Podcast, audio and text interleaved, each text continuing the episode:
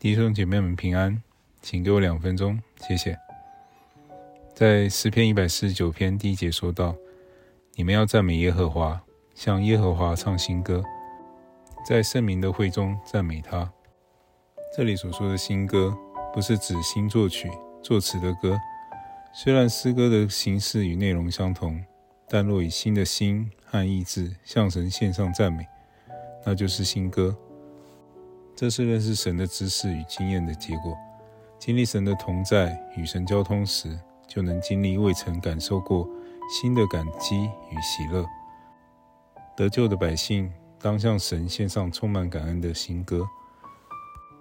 我们在最后一刻什么也带不走，每个人都是两手空空而来，也两手空空而走，毫无例外。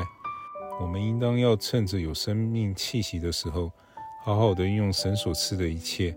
让神得着我们全所有。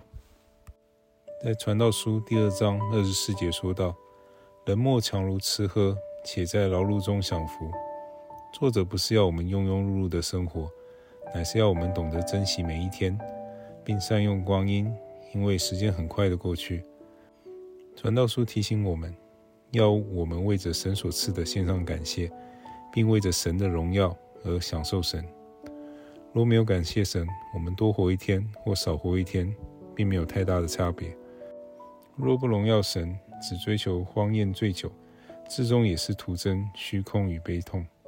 能感谢神，是因为我们知道这一切皆来自于神；能享受神，也是因为我们认识活着的最大目的，乃是要为着荣耀他。享受神、荣耀神这两个观点，皆来自于神的启示。我们应当慎思明辨，并以此作为生命的指标。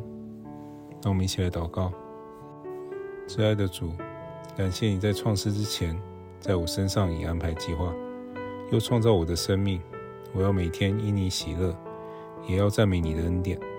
无论遇到什么情况，帮助我能够单单的信靠你，放下自己是非对错的标准，谦卑的等候你的作为。感谢你垂听我们的祷告，是奉告我主耶稣基督的圣名祈求，阿门。